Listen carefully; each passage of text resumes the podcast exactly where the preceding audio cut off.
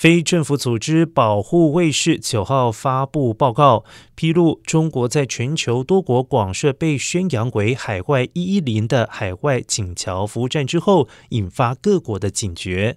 英国安全事务国务大臣图根哈特一号在国会答询时表示，不会容忍非法胁迫行为。同一天，荷兰政府勒令要求中国海外警察站立即关闭。至于设立在纽纽约的服务站，似乎已经停止运作了。